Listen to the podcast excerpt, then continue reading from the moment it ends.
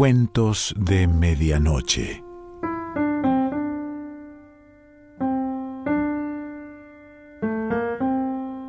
El cuento de hoy se titula Champagne y pertenece a Anton Chekhov.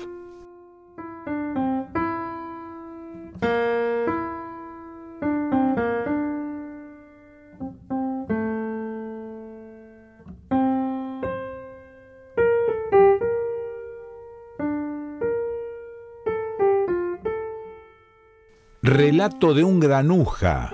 El año en que empieza mi relato. Yo era jefe de una pequeña estación en nuestras líneas ferroviarias del sudoeste.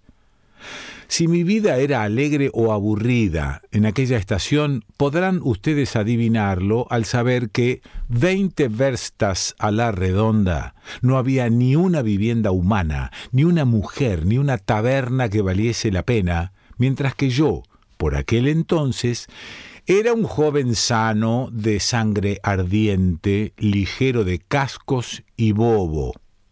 Lo único que podía servirme de distracción eran las ventanillas de los trenes de pasajeros y el maldito vodka que los judíos mezclaban en sus pócimas. A veces fulguraba en la ventanilla de un vagón una cabecita femenina, y uno se quedaba plantado como una estatua, sin respirar, mirando hasta que el tren se convertía en un punto apenas visible, o te bebías cuanto te cupiera de aquel repugnante vodka, hasta embrutecerte y perder así la cuenta de cómo corrían las largas horas y los días. En mí, que había nacido en el norte, la estepa me producía el mismo efecto que la vista de un cementerio tártaro abandonado. En verano, con su solemne calma, ese monótono canto de los grillos, esa diáfana luz de la luna a la que no hay modo de sustraerse, me sumergía en una tristeza melancólica.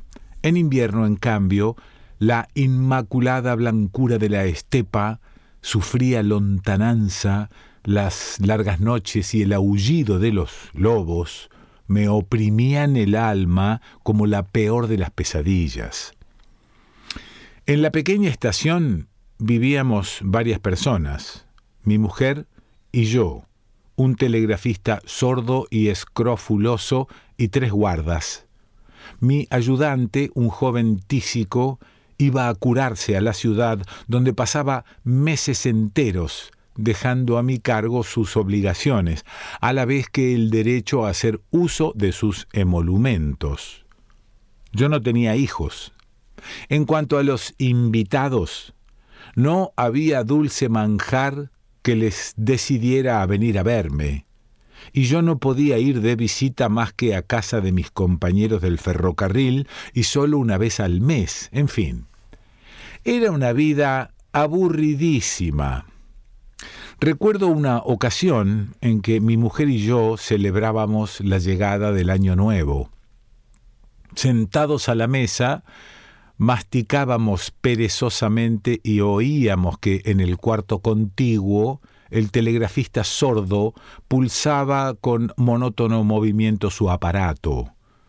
Yo ya me había bebido unos cinco vasos de aquel vodka emponzoñado y apoyando la a cabeza en el puño pensaba en mi invencible, en mi condenado aburrimiento, mientras mi mujer, sentada a mi lado, no me quitaba los ojos de encima. Me miraba como solo puede mirar una mujer que no tiene nada en este mundo salvo un marido guapo. Me amaba con locura, como una esclava, y no solo amaba mi hermosura o mi alma, sino también mis defectos, mi cólera, mi hastío e incluso mi crueldad, cuando en la exaltación que me producía la borrachera y no sabiendo en quién descargar mi ira, la torturaba con mis reproches. A pesar del hastío que me consumía, nos dispusimos a festejar la llegada del año nuevo con inusitada solemnidad y esperábamos la medianoche con cierta impaciencia. El hecho era que nos habíamos procurado dos botellas de champagne del auténtico con la etiqueta de la viuda Clicquot.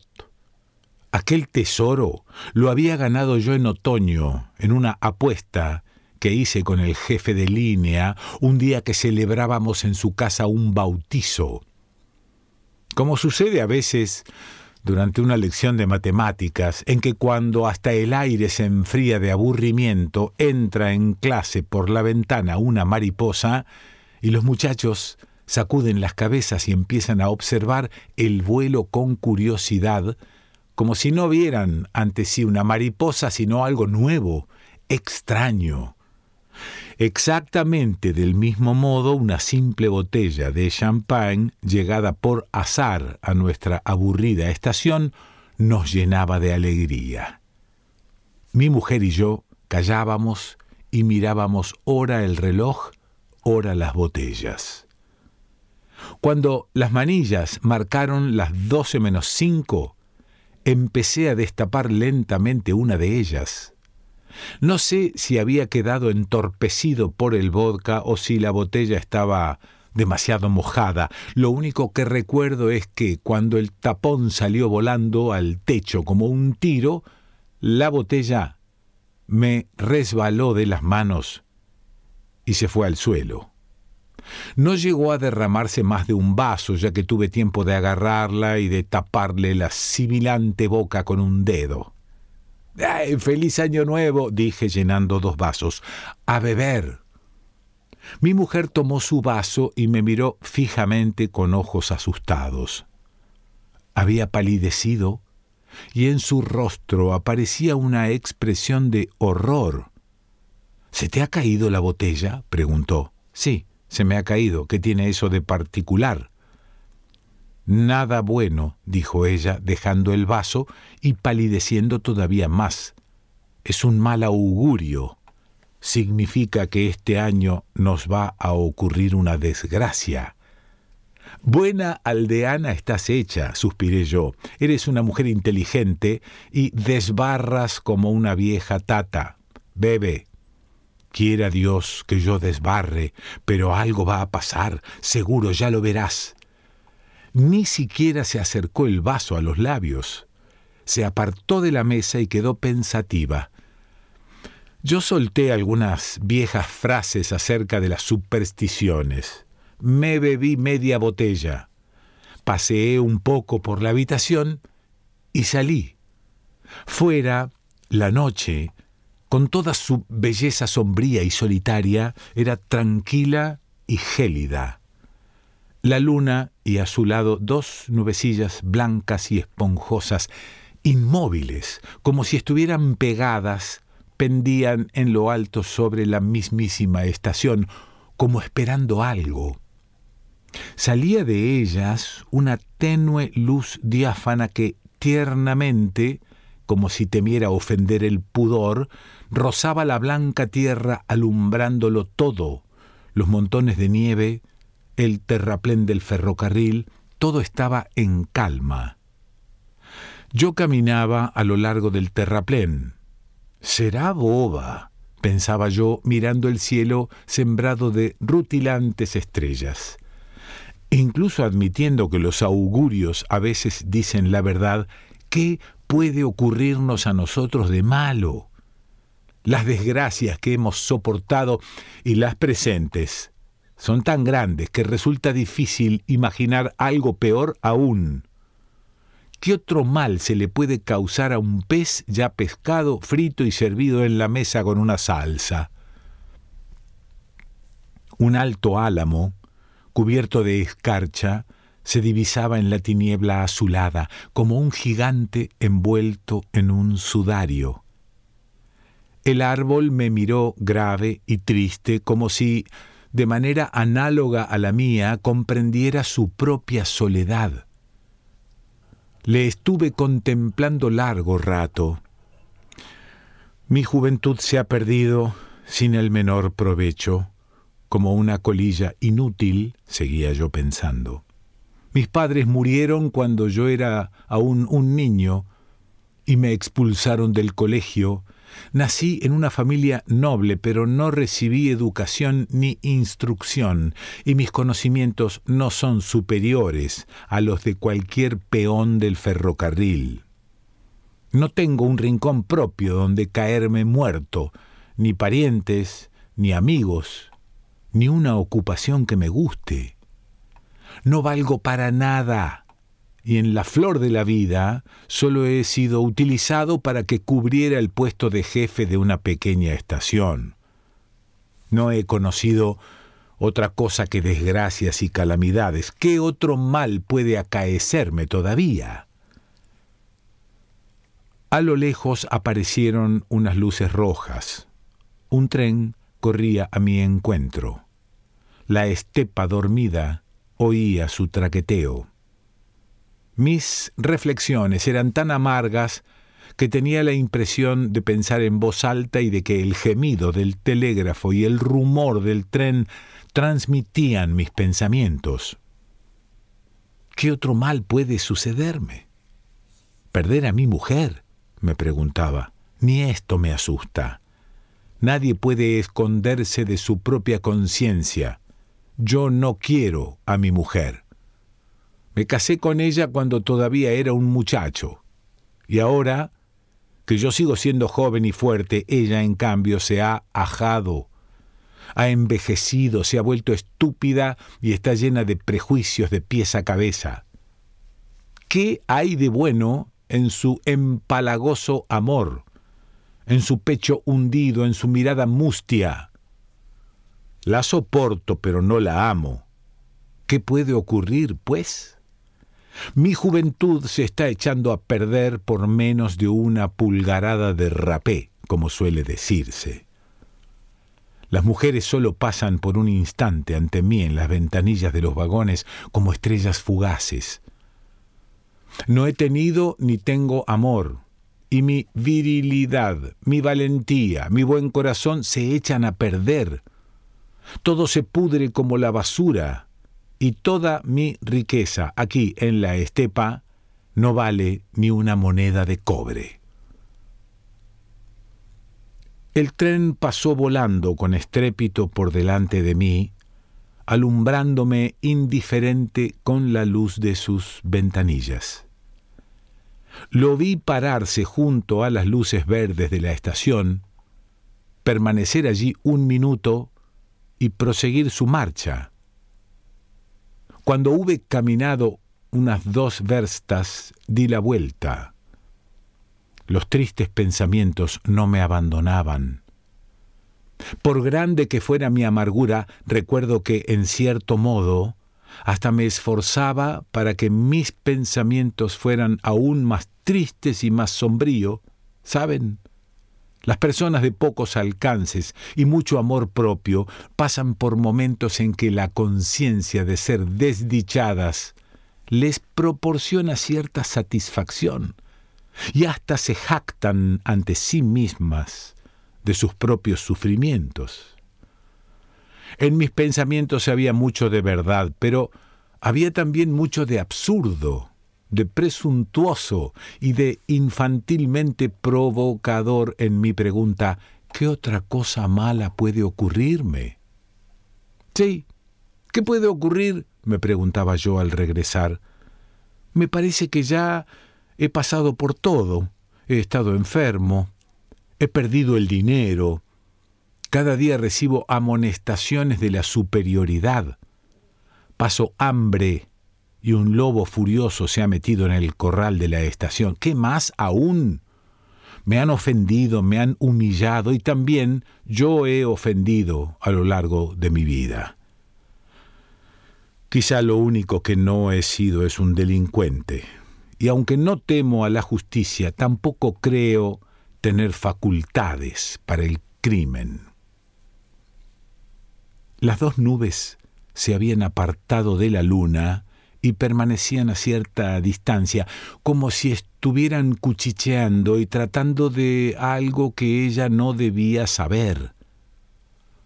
Una leve brisa corrió por la estepa, trayendo el sordo rumor del tren que se alejaba. En el umbral de casa me recibió mi mujer. Los ojos le reían alegres y todo su rostro respiraba satisfacción. Buenas noticias, balbuceó. Ve enseguida a tu habitación y ponte tu casaca nueva. Tenemos invitados. ¿Qué invitados? Acaba de llegar en el tren la tía Natalia Petrovna. ¿Qué Natalia Petrovna? La mujer de mi tío Semyon Fyodorovich. Tú no la conoces. Es muy buena y agradable. Probablemente yo fruncí el entrecejo, porque mi mujer puso cara seria y musitó a toda prisa. Desde luego, es extraño que haya venido, pero no te enfades, Nicolai, y sé comprensivo. Es muy desdichada. El tío Semyon Fyodorovich es en realidad un déspota y un bruto. Es duro vivir con él. Ella dice que se quedará con nosotros solo tres días hasta que reciba carta de su hermano. Mi mujer siguió susurrándome durante un buen rato no sé qué tonterías sobre el tío déspota, sobre la debilidad humana en general y de las jóvenes esposas en particular, sobre nuestro deber de dar albergue a todo el mundo, incluso a los grandes pecadores, etc. Sin comprender nada en absoluto, me puse la casaca nueva y me fui a conocer a la tía. A la mesa se hallaba sentada una mujer pequeñita, de grandes ojos negros.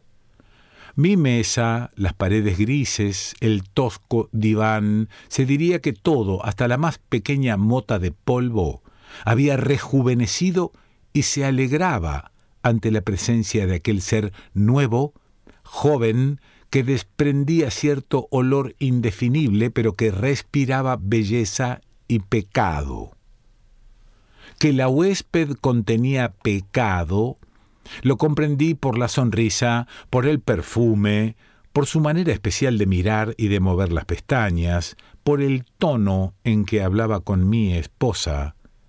Una mujer honesta.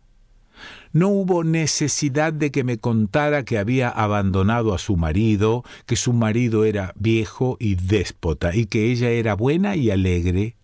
Lo comprendí todo al primer vistazo.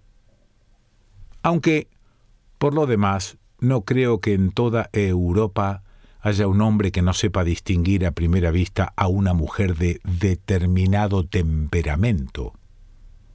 Y yo sin saber que tenía un sobrinito tan grande, dijo la tía, alargándome la mano con una sonrisa. Y yo sin saber que tenía una tía tan guapa, dije yo, se reanudó la cena. El tapón de la segunda botella saltó por los aires como un tiro. Mi tía se bebió de un sorbo medio vaso y cuando mi mujer salió por un momento, dejó de lado las ceremonias y se sopló el vaso entero. Yo me sentí tan embriagado por el vino como por la presencia de la mujer. ¿Recuerdan ustedes la romanza que decía ojos negros, ojos apasionados, ojos ardientes y maravillosos, como os quiero, como os temo? No recuerdo qué sucedió después. Quien quiera saber cómo empieza el amor, que lea novelas y grandes relatos. Yo diré solo poca cosa, y con palabras de la misma estúpida romanza, y es que en mala hora os he visto yo. Todo se fue al diablo y puso el mundo patas arriba. Recuerdo que un torbellino enloquecido y espantoso me alzó como una pluma.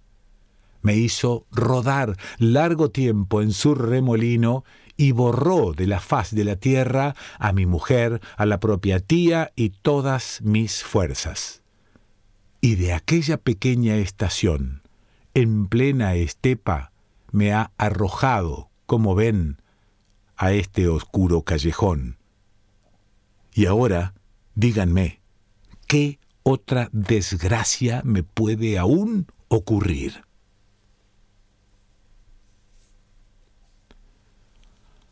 Anton Chekhov.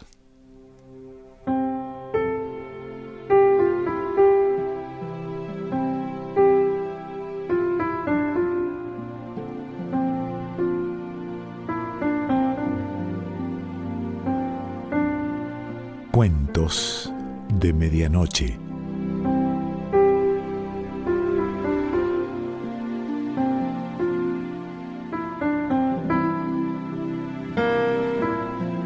Selección Pancho Mondino. Idea y lectura Quique Pessoa.